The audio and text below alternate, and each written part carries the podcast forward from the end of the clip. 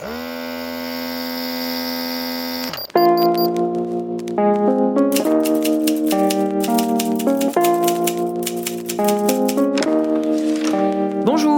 c'est à vous. Bonjour, docteur Z. Allez, je vous en prie, installez-vous. Qu'est-ce qui vous amène? Je viens pour une consultation, une consultation littéraire. Je suis le docteur Z et je reçois des auteurs dans mon cabinet pour un podcast médico-littéraire.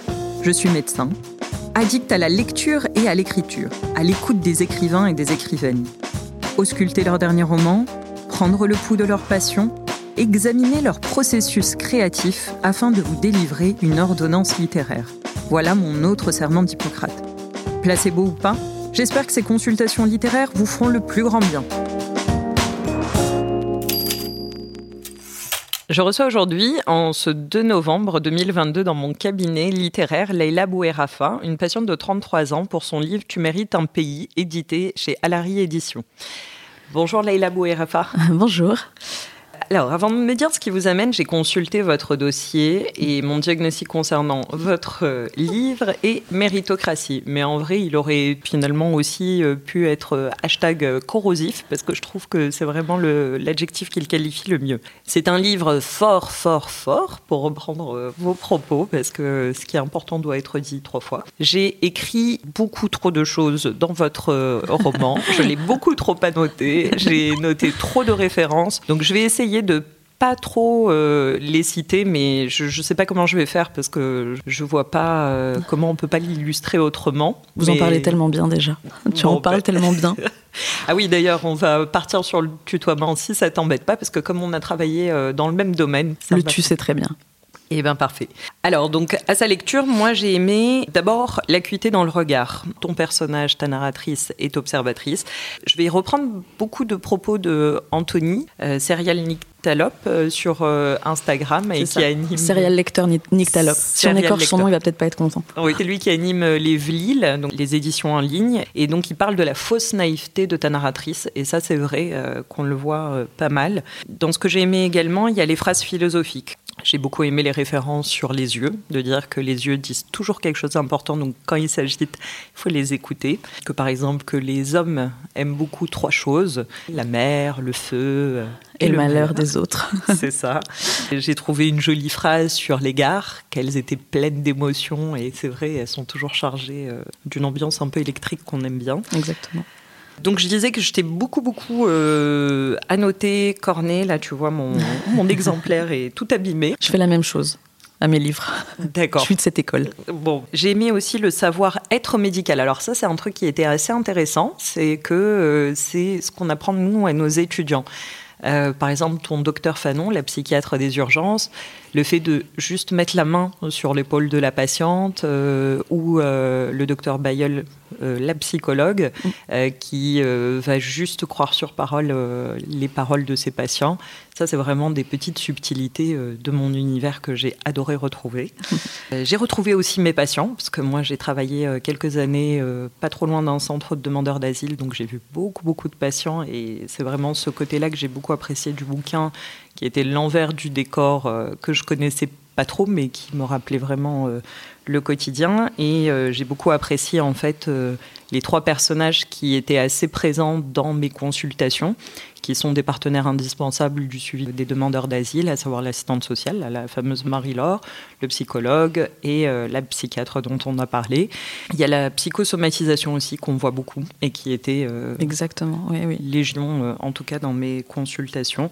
Je trouve qu'il y a beaucoup d'humour, beaucoup de punchline, il y a des notions un peu cruelles. Tu renvoies de l'acide et du vitriol sur la France. Enfin bon, bref, il y a beaucoup beaucoup de choses et j'espère qu'on va pouvoir avoir le temps de, de discuter de tout ça. Donc nous organisons notre consultation selon un ordre un peu traditionnel, donc l'interrogatoire, l'examen clinique, et on finit par les traitements parce qu'on aime bien sortir avec une ordonnance de chez le médecin. Donc je vais commencer par l'interrogatoire. Ton nom, Leila Bouerafa, Authentique ou pseudonyme Alors c'est authentique. Euh, à vrai dire, la question s'était pas du tout posée du pseudo. J'étais beaucoup trop fière euh, de la quand, j'ai appris que le, roman allait être publié, et je pensais beaucoup à mon père. Je me disais, bah écoute, euh, j'étais fière de voir son nom en première page de, de, mon livre, donc la question du pseudo ne s'est pas du tout posée. D'accord, tu t'es même pas dit que. Pas du tout, pas une seule seconde. Et c'est pas gênant dans la vie euh, de tous les jours. Euh, bah peut-être que si mes romans avaient plus de succès, ce le serait, mais là, pour l'instant. euh, non, pour le moment, c'est très bien. Non, non. Pas encore, on est dans les prémices alors. Euh, est-ce que tu as des antécédents littéraires? Alors, est-ce qu'un autre roman, alors je sais que c'est ton deuxième roman, donc est-ce que tu veux nous parler du premier euh, Oui, alors mon premier roman, il est sorti en 2019. euh, Il s'appelle La dédicace. C'était l'histoire d'une jeune femme. Alors, alors, il n'était pas du tout autobiographique, mais c'est l'histoire d'une jeune femme qui s'apprête à publier son premier roman. Et son éditeur lui demande à qui elle veut le dédicacer. Et là, elle se rend compte qu'elle a beaucoup plus de difficultés à écrire sa dédicace que son roman. Sauf que moi, à l'époque, c'était mon premier roman. Je savais pas du tout s'il allait être publié. Donc, en fait, il y a une sorte de mise en abîme. Euh, Et on me demande souvent si c'est autobiographique. Et bien non, pas du tout. Parce que lors de l'écriture, je ne savais pas du tout quel serait l'avenir de ce manuscrit. Et euh, c'est la première histoire que je finis et j'ai eu la chance euh, qu'elle soit publiée. Sinon, j'ai rien d'autre dans mes tiroirs parce que la dédicace est vraiment le, la première histoire que, que j'ai finie de, A à Z. Sinon, j'écrivais beaucoup, mais je, je partais un petit peu dans tous les sens et j'ai jamais fini vraiment une histoire à part celle-ci. D'accord, et c'était des fictions que tu écrivais un peu. euh, Exactement, des fictions, des poèmes, un petit peu tout. Et, euh, et euh, je passais d'un projet à un autre sans le finir. Et puis à l'approche de mes 30 ans, je me suis dit, ce serait quand même bien que tu finisses une histoire pour une fois. Et ça a été la dédicace. Génial. Sur les antécédents chirurgicaux, est-ce que tu aurais un roman que tu aurais disséqué plus qu'un autre? Euh, alors, il y a trois romans que je relis sans cesse dans ma vie. Et c'est un peu, tu sais, comme, une rencontre. Tu sais pas forcément pourquoi il m'a fallu du temps pour euh, prendre du recul et me dire, mais pourquoi tu es tellement attiré face à ces romans C'est La cloche de détresse de Sylvia Plath, La, la vie devant soi de Romain Gary et Un homme qui dort de Georges Perec. C'est les trois romans que j'ai les plus lus, que j'ai le plus disséqués. Et je suppose que euh, après, lors d'une de tes prochaines questions, je reparlerai de Sylvia Plath surtout. Mais voilà, c'est trois romans qui me touchent particulièrement et, euh, et pourtant leur lecture est parfois éprouvante. Mais euh, j'y retrouve, peu importe que je les lise à 25, euh, 30, euh, 20, euh, je- j'ai j'ai toujours retrouvé quelque chose dans ces romans. D'accord, et tu les relis quand même souvent Constamment. C'est vraiment des romans que je lis euh, peut-être une fois par an. D'accord, comme des doudous. Comme des doudous, exactement. c'est mes fétiches littéraires. Et euh, quel est ton métier? Alors moi, je suis prof de français langue étrangère auprès de... Alors j'ai longtemps travaillé auprès de, de personnes, euh, de jeunes réfugiés demandeurs d'asile, 16-25 ans. Et puis euh, actuellement, je travaille aussi bien euh, avec des jeunes de 20 ans que des adultes de 30, 40. Et j'ai même des personnes qui ont plus de 70 ans. Ah, c'est beau. Exactement. Et euh, en ce moment, ils ont des situations administratives un peu plus stables. Donc euh, je- actuellement, je ne travaille plus avec euh, les personnes réfugiées et demandeurs d'asile. Mais j'ai travaillé près de ce public pendant plus de 10 ans. D'accord, donc c'est les personnes qui ont obtenu le Graal de rester exactement. près de nous. Exactement. Et donc, tu arrives à écrire malgré ce, ce job à temps plein? Alors c'est assez difficile. Euh, oui, je, manque de temps. J'aimerais écrire plus, évidemment, comme n'importe quel euh, auteur. Euh, J'aimerais écrire beaucoup plus, mais bon, il, faut que je travaille à côté, donc j'essaye de me trouver du temps et j'arrive à le faire. Donc ça, ça me rend heureuse parce que les deux premiers, j'avais des activités professionnelles et donc là, j'écris le troisième et je sais que même si ça me prend peut-être plus de temps qu'une personne qui n'aurait que l'écriture dans sa vie, je sais que je vais le finir aussi. Donc j'ai confiance en ça. Et d'ailleurs, c'est plutôt à quel moment de la journée que tu arrives à faire ça? Plutôt tôt le matin, le soir en rentrant du boulot, le week-end? Alors, je ne suis absolument pas une personne du matin pour quoi que ce soit, que ce soit les relations sociales ou l'écriture. Donc, euh, non, moi, c'est le soir et la nuit, Ok, essentiellement. Euh, la journée, je suis très peu inspirée. Je vais faire d'autres activités qui m'inspirent. Je vais aller me balader, je vais marcher, etc. Euh, mais l'écriture, pour moi, c'est le soir et la nuit. J'écris très peu en journée. ok.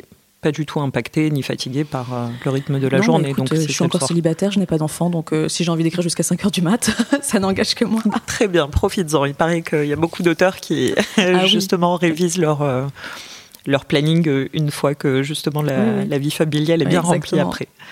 Est-ce que tu pratiques une activité physique qui serait nécessaire à ton écriture Alors tu dis que tu te balades Oui, alors nécessaire une activité physique, aucune n'est nécessaire à mon écriture. Je fais un peu de sport, mais c'est pas du tout nécessaire.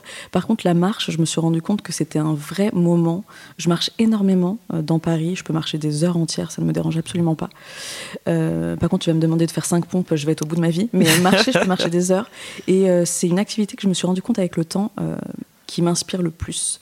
Et donc même quand, donc bien sûr je marche, je n'écris pas, mais je, mon roman s'écrit dans ma tête. Et donc le soir quand je rentre, je me rends compte à quel point la marche est bénéfique euh, à l'inspiration et à l'acte d'écrire.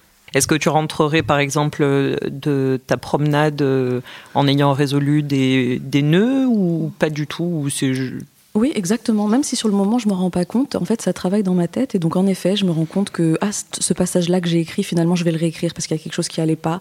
Ou euh, comme tu dis, euh, euh, un dialogue que je trouvais pas fini, finalement, il s'est fait dans ma tête. Et donc, le soir, je le réécris.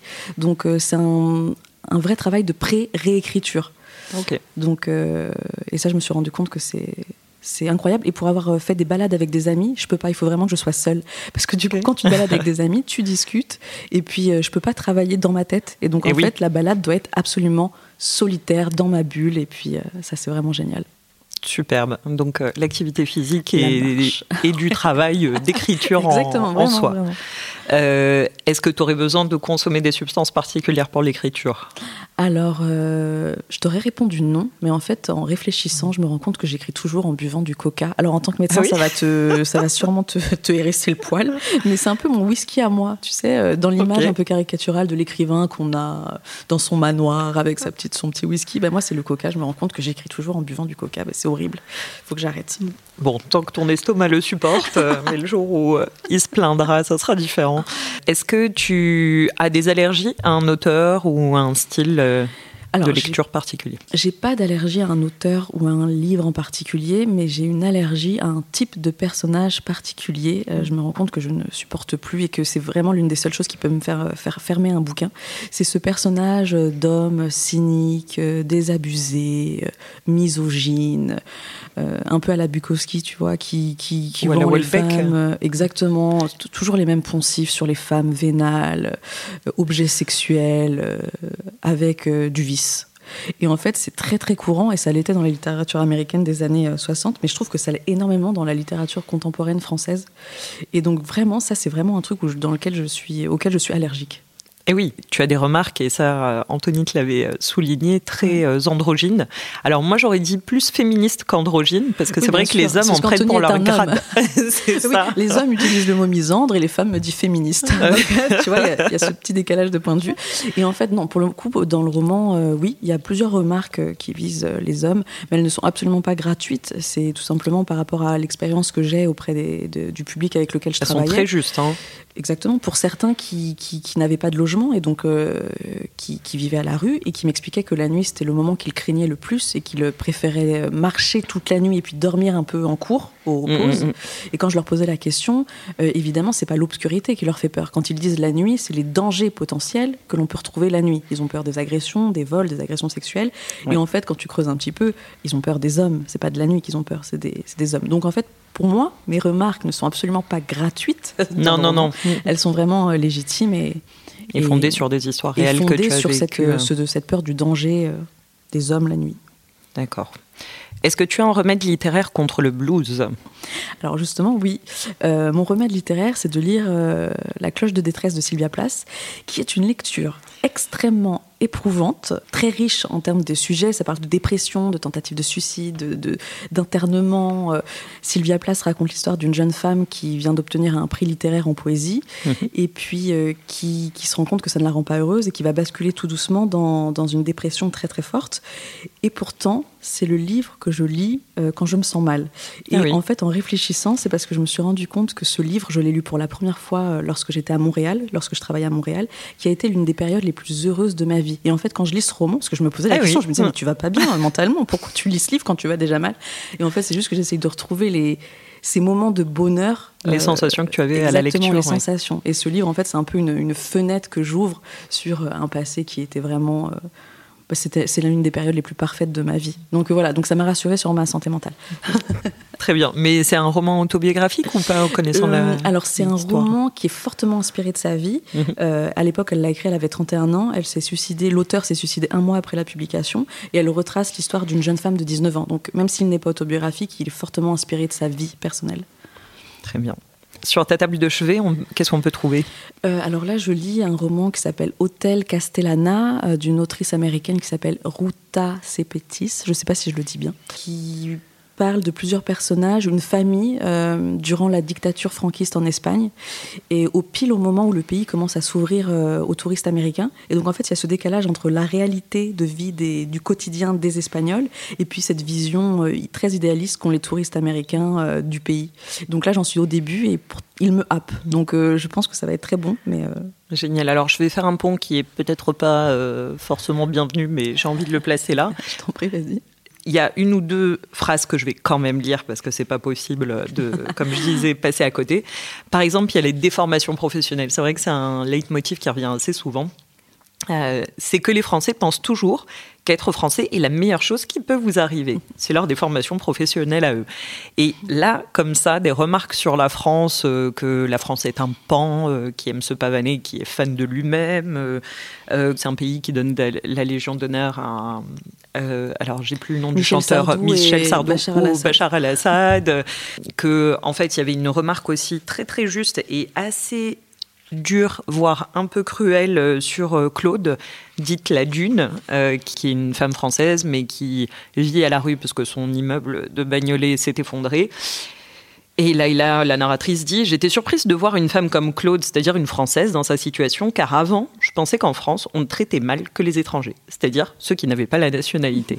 Et là, il y en a plein des comme ça. Oui, en fait, il y a un décalage énorme dans le roman entre euh, l'image très sacralisée que mon héroïne se fait de la France. Mhm. Donc, elle, quand elle arrive, elle le dit hein, la France, c'est la Tour Eiffel et Sophie Marceau.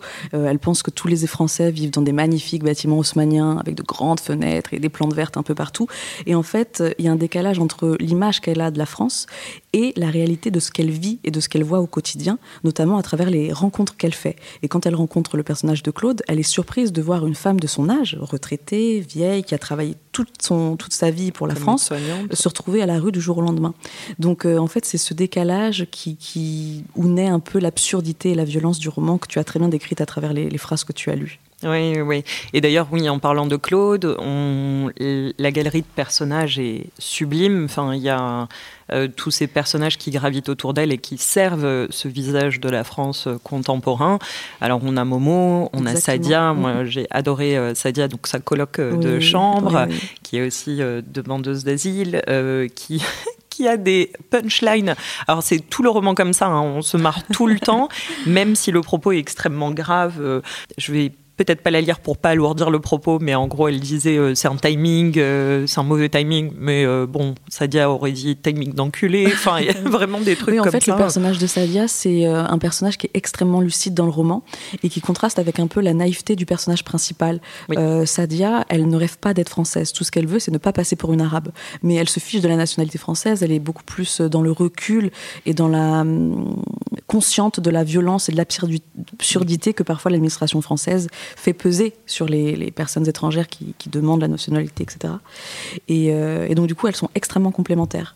L'une est très naïve, très politique, et l'autre est beaucoup plus crue, avec l'exemple que tu viens de citer, beaucoup plus dans la violence, etc. Et donc, du coup, je trouve que ça fonctionne très bien dans le roman. Et elle est magique, elle répète euh, à, l'envie son, son, accent marseillais. Exactement, elle ne, comme elle ne veut pas passer pour une arabe, elle essaye de gommer son accent algérois en essayant de prendre l'accent marseillais. Donc, et puis il y a aussi cette, cette ambiguïté entre le fait qu'elle ne veut pas être française, mais tout de même elle ne veut pas passer pour une arabe, mais finalement, elle essaye de. Elle n'a pas envie de jouer au jeu de l'administration française, de la procédure, mais euh, elle a quand même envie de s'intégrer. Et elle trouve ses, manières à elle de le faire, et sa manière, c'est d'essayer de gommer son accent et de se fondre un peu plus dans la masse. Et elle représente bien euh, l'absurdité, le paradoxe de cette euh, procédure et que tu décris très très bien. Alors, ce côté corrosif, j'y reviens. Les punchlines, on est d'accord, elles sont superbes. Elles sont soulignées aussi par des personnages comme Momo, ce français qui a la particularité euh, euh, malheureuse d'être euh, musulman en France et dont la barbe pose un peu problème à la mairie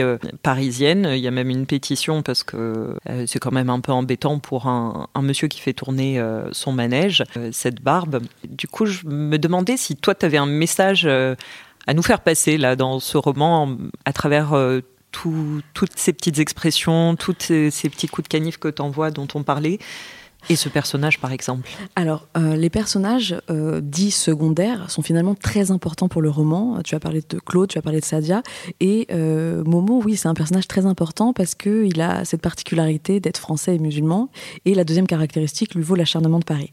Et en fait, chaque personnage est très important dans le roman parce qu'il renvoie au personnage principal l'image d'une France dysfonctionnelle. Mm. Donc, c'était important pour moi de les travailler chacun à leur manière. À travers Momo, voilà, c'est l'image de, de, de, ces Français qu'on juge moins français que les autres parce qu'ils ont une religion qui ne plaît pas ou qui parlent une langue qu'on a envie d'interdire, notamment sur les chantiers.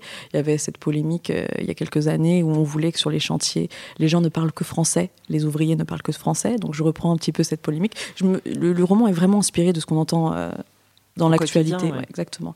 Le personnage Claude de Claude, c'est cette euh, hypocrisie qu'on peut retrouver euh, dans certains discours euh, extrémistes où il faudrait que on privilégie d'abord les Français, les Français. Mais le personnage de Claude, c'est une, une, française et qui représente Claude Germain. Oui. Exactement, Claude Germain, qui a travaillé toute sa vie comme aide-soignante en France et qui se retrouve avec une retraite trop petite pour pouvoir vivre décemment. Et ça, c'est un débat actuel qu'on voit encore avec la, la marche contre la vie chère il y a quelques semaines où bah, des retraités euh, euh, doivent choisir entre manger et peut-être se loger. Donc euh, ça, c'est le personnage qui dénonce un peu cette hypocrisie. oui, c'est toute leur vision, la vision de ces personnages, renvoie euh, le fait que la France est un pan, c'est-à-dire euh, euh, qu'elle se, elle se pavane, elle a tendance à se croire mieux que, tous les autres en termes d'accueil, en termes d'intégration, etc. Et en fait, on se rend compte que d'un point de vue administratif, la France ne pense l'intégration que comme l'assimilation. C'est-à-dire, on ne peut vous accepter que si vous effacez votre passé, vos souvenirs, votre langue, vos idées, que vous oubliez votre patrie d'origine, etc. Et, et c'est tout le, tout le dilemme du roman. C'est est-ce qu'on peut, euh, euh, est-ce que c'est la bonne manière d'intégrer les gens? Et il y a cette notion qui est extrêmement importante dans le roman, et c'est le moment où se fait le basculement euh, pour le personnage. C'est cette idée de mérite, c'est-à-dire que toute la première partie du roman, euh, euh, elle a intégré l'idée qu'elle doit mériter la France, elle doit mériter d'être là, et c'est ce que c'est tous les discours qu'elle entend de la procédure et de l'administration. Et puis à un moment, il y a cette phrase dite par Momo, c'est Momo qui dit cette phrase dans le roman "Tu mérites un pays", et euh, elle se rend compte en fait que ben, le mérite implique de la réciprocité. Réciprocité. Que fait ce pays pour être digne d'elle? Et oui. Que fait ce pays pour la mériter, elle? Et donc, euh, dans cette idée de méritocratie qu'on entend constamment dans les médias, dans la bouche des politiques, c'est comme si le mérite était à sens unique. et qu'on oubliait totalement cette idée de réciprocité. Et donc vraiment cette phrase, elle se fait, euh, c'est le basculement dans le roman où Leila, le personnage principal, prend conscience que elle a peut-être donné trop d'elle-même, elle a oublié trop de choses, elle a essayé d'effacer sa langue, elle a essayé d'effacer ses idées, d'oublier sa foi mm. euh, pour s'intégrer dans un pays finalement qui ne fait rien à part essayer d'effacer ce qu'elle est. C'est ce qu'on revoit vraiment sur le corps et sur les lignes du corps. Exactement, euh, avec son corps qui s'effrite parce qu'elle ne prend pas conscience tout de suite de cette violence c'est ce qui est un peu en creux dans le message, c'est de se dire que euh, cette richesse euh, et cette variété de personnages, alors tant peut-être c'est des choix volontaires, Madame Cheng, euh, Claude Germain, Sadia Oumomo, et de dire que c'est ça la France contemporaine et, que justement sa richesse c'est sa diversité et que, et que la France choisit peut-être sur, enfin en tout cas moi c'est comme ça que je l'ai compris en tant que lectrice sur le papier comment être français. D'ailleurs, euh, ce petit passage de l'entretien de naturalisation est sublime. Comme s'il y avait une recette, une notice d'explication. Exactement. Et qu'il n'y en a pas, et que être français, c'est c'est tout à inventer, mais parce qu'on est français euh, comme on le sent. quoi. C'est ça. Et elle s'en rend compte avec les rencontres qu'elle fait, justement. Et c'est ce qu'on aime dans son personnage.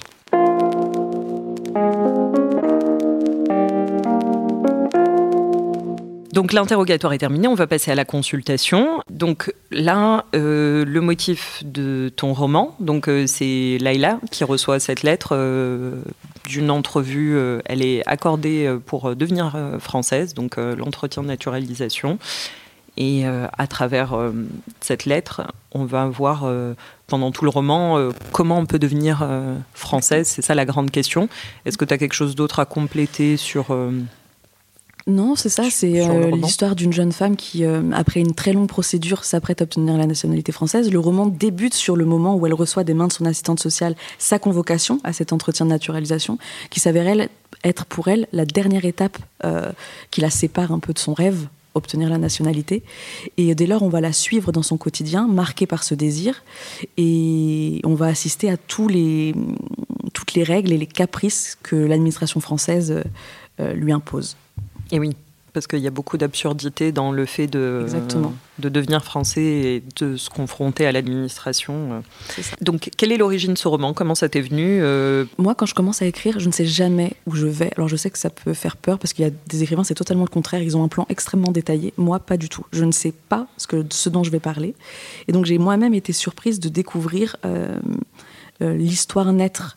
Euh, j'écrivais plusieurs passages, j'arrivais pas du tout à voir où je voulais en venir. Tu sais, c'est un peu comme un puzzle qu'on éparpillerait euh, sur la table, et puis tu essayes d'assembler les pièces, mais t'as pas l'image devant toi de ce que tu veux reproduire. Et donc, quand l'idée a commencé à jaillir, j'ai moi-même été surprise de découvrir que j'écrivais sur ce sujet, alors je le vis déjà au quotidien, plus de 35 heures, 35 heures par semaine depuis 10 ans. Mais c'est ce que j'aime, moi, dans la manière dont j'écris, c'est que j'écris vraiment pour découvrir ce que j'ai à l'intérieur de moi, ce dont j'ai envie de parler, et c'est ce que je trouve excitant. Je pense vraiment que ça ne me plairait pas du tout d'avoir une idée très précise dès le début, euh, de faire un plan et de le suivre au quotidien. Moi, ce que j'aime, c'est vraiment euh, l'excitation de l'incertitude dans l'écriture. Mais dans la fabrique, euh, exactement quand tu dis j'ai écrit des passages, c'est lesquels? C'est par exemple, tu aurais écrit euh, le personnage de Momo Non, le premier personnage que j'ai commencé à écrire, c'était Sadia. Et avec cette idée de gommer son accent, je trouvais ça drôle qu'elle essaie de gommer son accent algérois pour l'accent marseillais. Ça a été la première scène que j'ai écrite, mais je savais pas pour autant ce qui allait, l'histoire qui allait se broder autour. Je ah sais juste qu'il y avait le personnage de Sadia, que je visualisais vraiment avec un regard très noir, très acéré. Tu vois, c'est des petits détails, mais mm. quand tu commences à écrire sur ça, c'est pas ça qui te fait un roman non. Tu vois, tu sais pas du tout où tu vas en venir. Tu vois ce personnage de femme très forte avec son regard hyper dur, qui gomme son accent. Et puis voilà, ça c'est la mm. première scène que j'ai écrite. Et puis pour le coup, euh, je savais pas du tout ce que, ce, allait, ce, que, ce que je voulais dire par la suite. D'accord. Le regard, alors les yeux, ils sont omniprésents dans le livre. Je me suis même dit que ça aurait pu être euh, une partie du titre. Exactement, même si, euh, c'est vrai. Tu mérites un pays est un très beau titre qui évoque d'ailleurs, moi qui m'évoque Tu mérites un amour de, du poème de Frida Kahlo. Et et le film aussi. Euh, Exactement. Mais j'ai trouvé le titre en revoyant pour la deuxième fois le film de Avzia ouais. Tu mérites un amour. J'avais adoré ce film la première fois et moi je suis très, très, euh, très loyale et très fidèle. Quand j'aime, je re-revois, je re-regarde. du coup, je l'ai relu pour la deuxième fois et quand le film s'est fini, je l'ai trouvé toujours aussi beau d'ailleurs. Et je me suis dit, mais c'est mon titre. Tu mérites un amour. Et c'est en regardant ce film que j'ai trouvé le titre de mon roman. Tu mérites un pays. Exactement, tu mérites un pays. Et donc, les yeux, je reviens de Sadia, euh, qui sont noirs et acérés, regard de tigre. Moi, je me, je me, posais la question de savoir comment euh, tous ces détails qui sont extrêmement foisonnants dans ce roman, euh, l'anguille, euh, la notion de perspective, l'oison, j'ai appris que c'était le petit de Loire et qui avait aussi un double sens, le, le, côté crédule, cette notion de peau qui s'effrite qui me parle vraiment beaucoup avec la psychosomatisation. Très juste le cœur, cette pompe à ventricule qui revient. En fait, j'avais deux questions. La première, c'est comment tu arrives à avoir ces petits détails qui sont vraiment euh, disséminés à l'image du puzzle que tu viens d'évoquer et qui à la fin se ramassent. Alors moi, j'avais plus comparé à la mayonnaise parce qu'on a l'impression que tu as des ingrédients et à la fin, ta maillot, elle tient de folie. Tu te dis, waouh, mais en fait... J'aime beaucoup cette, euh, cette comparaison. Génial. et du coup, ça tient super. Mais je me demandais comment tu les fabriquais euh, dans l'écriture et comment tu ne te perds pas en fait à la fin de l'histoire et comment tu arrives à toujours les alimenter, à les faire venir et euh, à créer une unité euh, finale. Alors tout d'abord, je suis hyper contente que tu soulignes l'importance du corps dans le roman parce que pour le coup, c'était, tu vois, tout à l'heure, je te disais que quand j'écris, j'écris de manière très intuitive. Je sais pas forcément où je veux en venir, mais par exemple, je savais que j'avais vraiment envie de traiter la question du corps dans ce roman, sans savoir quelle forme ça allait prendre. Et en fait, pour moi, c'était hyper important de montrer que le personnage principal, euh, malgré sa naïveté, son corps comprend les choses avant elle. En fait, elle, elle est vraiment toujours dans cette sacralisation de la France, dans cette soumission absolue aux règles, mais son corps s'effrite, comme tu dis. Euh, son, regard, son, son cœur, ses mains, il y a vraiment euh, tout, un, tout un jeu sur la manière dont son corps réagit avant sa conscience, avant son cerveau. Euh, donc euh, déjà merci de le souligner. Et puis euh, après, j'écris vraiment de manière très intuitive et du coup je pense que c'est ce qui fait que les, les détails prennent euh, prennent sens et que, comme tu dis, la mayonnaise tient. C'est-à-dire que j'étais partie sur mon idée du corps, même si je savais pas encore la forme que ça allait prendre, j'avais quand même ma petite idée euh, de savoir que je voulais vraiment parler du regard. Par exemple, tu as dit que le regard était très important dans le roman, c'est le cas. Mm. Je savais que j'avais envie de traiter euh, ce sujet et ces personnes d'égal à égal. Souvent, dans les médias ou quand on va parler de ce type de public, même si on en parle avec bienveillance, il y a toujours la question de la hauteur. On regarde avec hauteur, on regarde l'autre de haut. Même si on le fait de, de manière bienveillante, il y a toujours un côté où ils ne sont pas nous et ils ne pourront jamais être nous. Euh, ils sont différents. Et donc c'est pour ça que là, à travers le regard de ce personnage et l'importance que je donne au regard dans le roman, c'est l'idée qu'on le regarde, on les regarde d'égal à égal. C'est pour ça qu'on est vraiment dans la tête de ce personnage. Et donc je pense qu'après, de manière intuitive, bah, euh, ça tient la route finalement.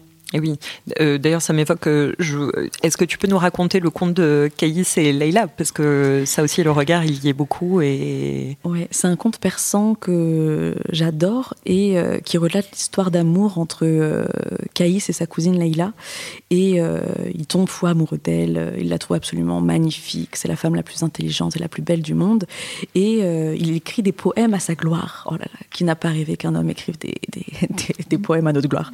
Et le calife euh, tellement impressionné par les mots que Caïs tient sur euh, cette jeune femme qui s'appelle Leila, l'a fait venir un jour à son palais. Et puis euh, il la voit arriver, et puis il se rend compte que c'est une femme totalement banale.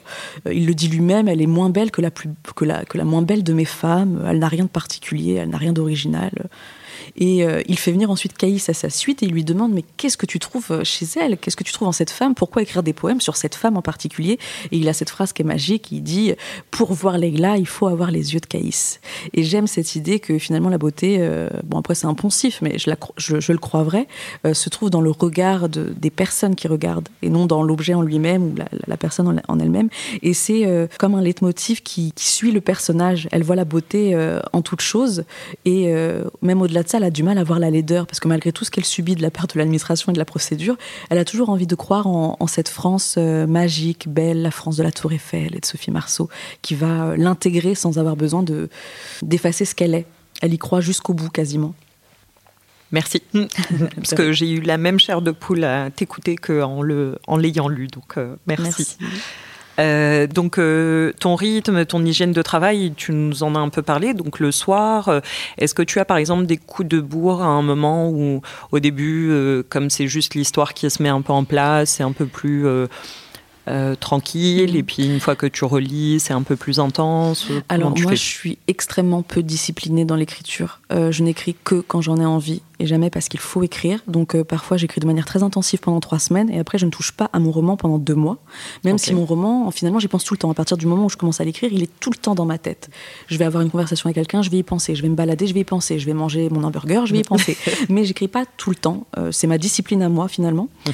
Et ça fonctionne, et, et ça me plaît d'écrire de cette manière. Et voilà, et j'écris, comme je te disais, principalement le soir et la nuit, mais j'ai aucune régularité, j'ai aucune, euh, aucune discipline ou, rituel spécial qui fait que, que j'écris d'une certaine façon ou pas. Donc juste rythmé par l'envie. Exactement, l'intuition, euh, la passion et l'envie. Et donc, par exemple, ce roman, tu l'as écrit en combien de temps? Euh, Alors, ce roman, j'ai commencé à l'écrire pour la première fois il y a trois ans. Mais après, tu vois, pendant ces trois ans, j'ai pas écrit. Euh, des fois, je ne touchais pas pendant des mois. Mhm. Et puis, euh, ça a été très particulier parce qu'on a vécu entre-temps la pandémie. Et donc, en fait, le mot qui pourrait symboliser l'écriture de ce roman, c'est chaotique. C'est-à-dire que le monde était chaotique.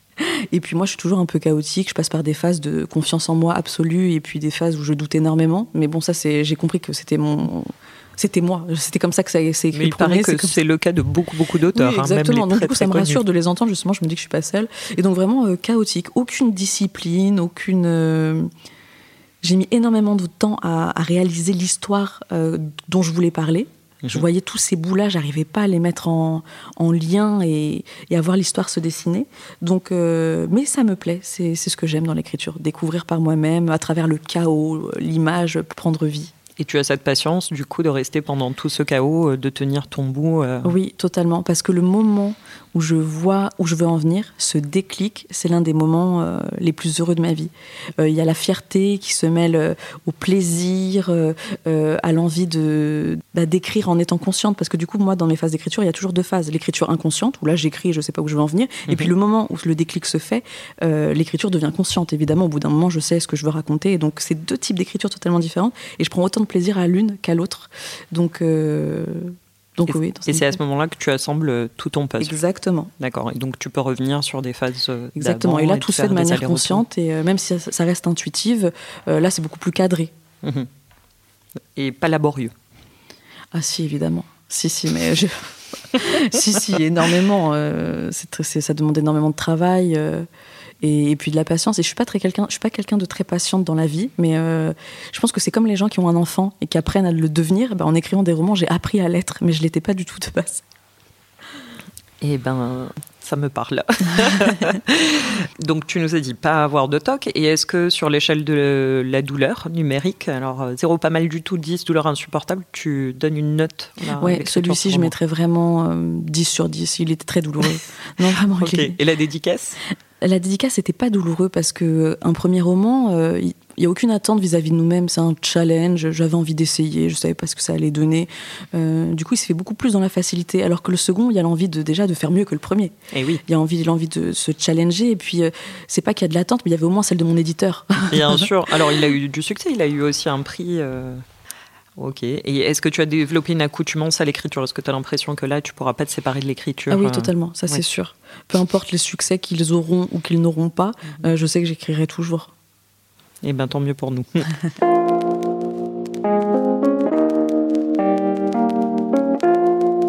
Alors, on passe à l'examen clinique. Alors, à la relecture, euh, toi, tu entends une musicalité ou un rythme particulier? Alors, c'est vrai qu'on a des phrases qui reviennent souvent trouve une, euh, bah, le, langage de Leila très simpliste.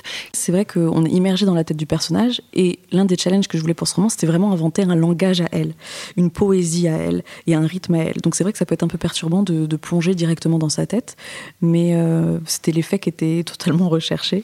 Et euh, au niveau du rythme, j'ai voulu voir un peu ce roman comme un très long poème et d'où le fait qu'il y ait les répétitions, beaucoup de jeux sur les mots aussi, beaucoup d'images que moi je trouve très poétiques et euh, voilà, c'est ça qui a guidé un peu le rythme de ce roman. C'est l'idée d'en faire un, très long poème, presque une, chanson en quelque sorte. Et c'est vrai parce qu'il y a beaucoup de phrases qui reviennent très souvent. Euh, combien de temps? Une éternité Enfin, j'ai des exemples comme ça qui me viennent. Et c'est vrai que moi, je m'étais dit, euh, ça ressemble vraiment à une chanson, comme les refrains. Exactement. C'est ces refrains à elle qui permettent d'identifier son langage. Donc, ça, c'était important pour moi parce que de toute façon, elle, elle ne parle pas très bien français. elle vient d'ailleurs, ça fait cinq ans qu'elle est en France, donc elle parle le français, mais euh, comme elle le dit elle-même, elle se trouve plus intelligente en arabe euh, qu'en français, hmm. et elle aimerait que la France la connaisse en arabe. Parce que c'est ça, c'est quelque chose que je retrouve énormément avec mon public, c'est-à-dire que dans leur pays d'origine, ils sont professeurs, euh, chefs d'entreprise, etc.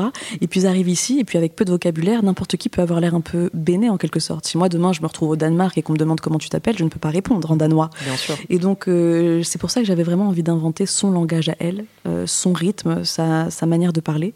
Et, oui, ça ressemble beaucoup à une, chanson, avec ses, son leitmotiv, ses phrases qu'elle se répète constamment pour qui la rassure finalement. C'est des phrases qui la un peu comme on réciterait une prière. Oui, elle récite ses phrases un petit peu comme on récite un une prière. Un peu qu'elle a. Euh. Exactement, pour se rassurer. Alors, je rebondis sur ta notion d'expression. C'est vrai que tu, les, tu prends beaucoup d'expressions françaises que tu envoies à toutes les sauces, et ça, c'est vraiment euh, magique. Elle, elle prend le contre-pied aussi de beaucoup de choses, comme par exemple le Panthéon. Là, je pense, euh, on lui explique que c'est les grands hommes, et elle comprend pas qu'il n'y ait pas un endroit où il y ait les grandes femmes. exactement. après tout, euh, pourquoi pas? Ouais, Exactement. Je me sers beaucoup de sa naïveté. qui est une fausse naïveté en fait. Tout à fait.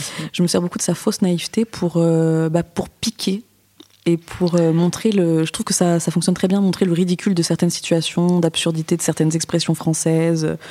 Euh, et oui. Parce que si je peux me permettre vraiment là les punchlines et l'humour, euh, je pense que s'il y a un truc à retenir, c'est vraiment ça.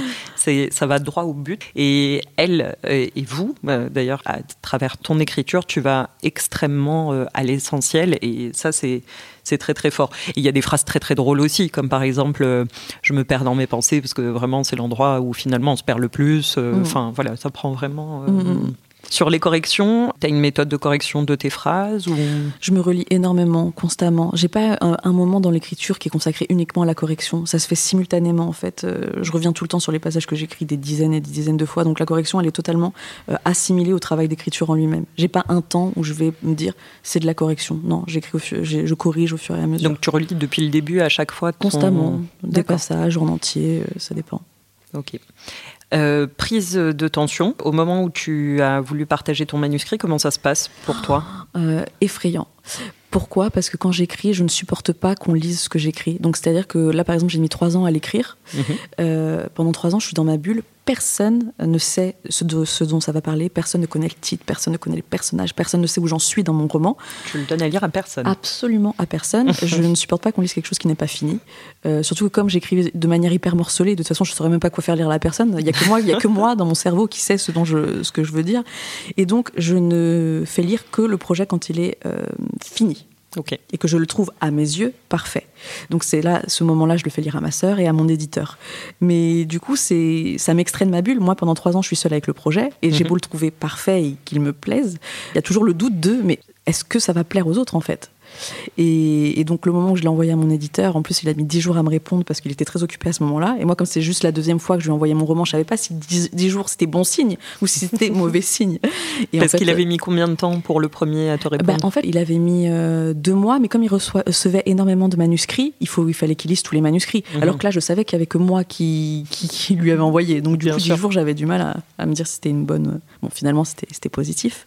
Mais du coup ça a été dix jours très effrayants parce que dix jours où quand je lui envoie, moi j'ai une confiance en moi absolue. Et puis après, plus il met du temps à me répondre, plus je me dis, bah non, s'il avait vraiment aimé, il m'aurait répondu au bout de 24 heures. Bah non, s'il m'avait vraiment, s'il avait vraiment aimé, il aurait répondu au bout de 48 heures. Et donc en fait, je psychote énormément. Euh, et donc du coup, c'était 10 jours qui étaient extrêmement longs et ah effrayants. j'imagine. On dirait quand tu parles, on dirait que c'est la lettre de l'amoureux qu'on attend. Euh, ah bah pire. Ah bah, je préfère attendre un, mot de mon éditeur que d'un amoureux. Non, non.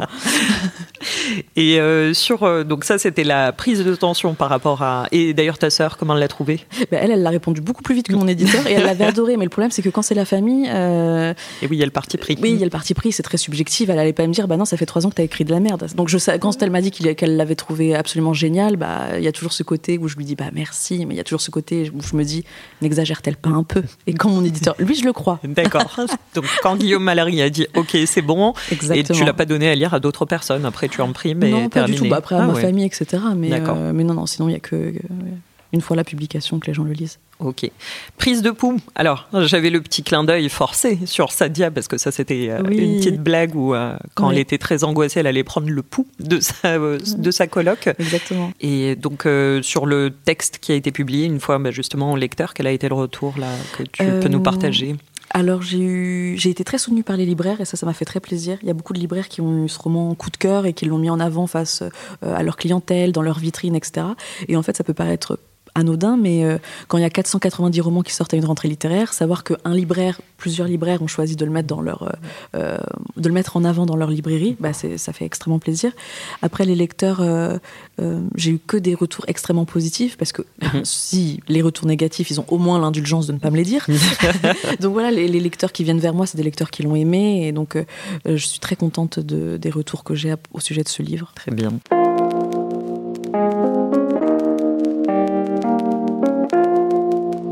Alors, on va terminer euh, cette passionnante consultation avec euh, la conduite à tenir thérapeutique. Est-ce que ton éditeur, en voyant ton texte, il t'a donné euh, une ordonnance ou un conseil Ou des conseils?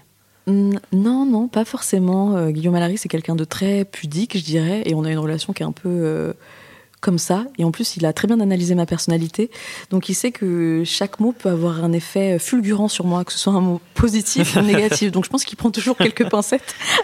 Et non, non, il m'a pas donné de conseils. Il m'a, il m'a félicité pour le roman. Il a dit qu'il avait beaucoup aimé et, et il m'a accompagné dans, dans, la publication euh, de manière très bienveillante et très sympathique. Et donc, non, il n'y a pas eu de conseils à proprement dit. D'accord. Et est-ce que toi, euh, tu aurais des conseils à donner à un jeune auteur? Exactement. Et d'ailleurs, je préciserai avant que c'est le seul conseil qu'il faut suivre, c'est le mien.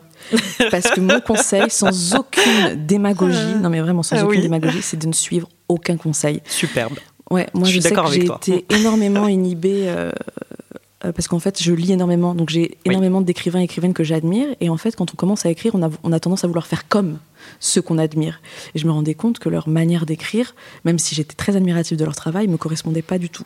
Ils sont très rigoureux, très disciplinés, et moi, comme je te disais tout à l'heure, je ne le suis pas du tout. Et finalement, dans le chaos, j'ai réussi à trouver ma, manière à moi. Et donc, si ça peut faire gagner des années à, de jeunes auteurs qui essayent de se comparer, vraiment, euh, ne le faites pas. Trouvez votre façon d'écrire, et c'est le meilleur conseil qu'on puisse donner, je pense on ne peut être que d'accord. C'est comme ça que ça se termine euh, dans le podcast. Donc J'avais vu que ta phrase, euh, j'ai écouté celui de, Miguel Bonnefoy, et ta phrase de fin, je l'avais trouvée parfaite, exactement. Et eh bah ben, parfait, super alors. Et toi, est-ce que tu aurais une prescription à toi-même, enfin nouvelle, hormis euh, celle que tu t'appliques déjà? Ce serait d'essayer d'être plus stable dans mes humeurs euh, moins versatile parce que du coup ça a une influence directe sur euh, l'écriture et donc j'aimerais être un peu moins euh, impulsive, un peu moins contrôlée par mes émotions. Je trouve que c'est quand on écrit c'est compliqué. Mhm. Donc ouais, c'est ça ma petite prescription à moi-même.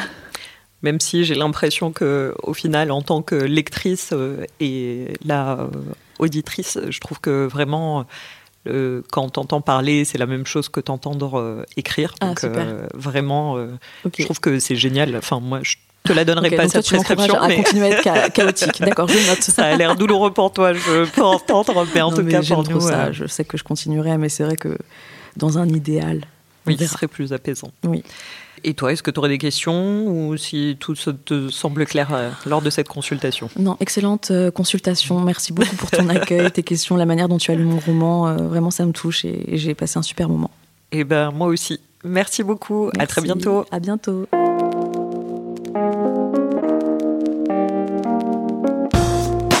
Prenez soin de vous et n'oubliez pas que la seule règle pour écrire, c'est d'inventer les vôtres. À très vite pour une nouvelle consultation. Retrouvez-nous sur toutes vos plateformes d'écoute de podcasts préférées, dont Radio Style, sur les comptes Instagram et Facebook, les consultations littéraires, et n'hésitez pas à partager et à nous mettre un avis pour nous soutenir. Si vous avez des envies d'auteur ou des coups de cœur de lecture, contactez-nous par mail sur contact at radio.style.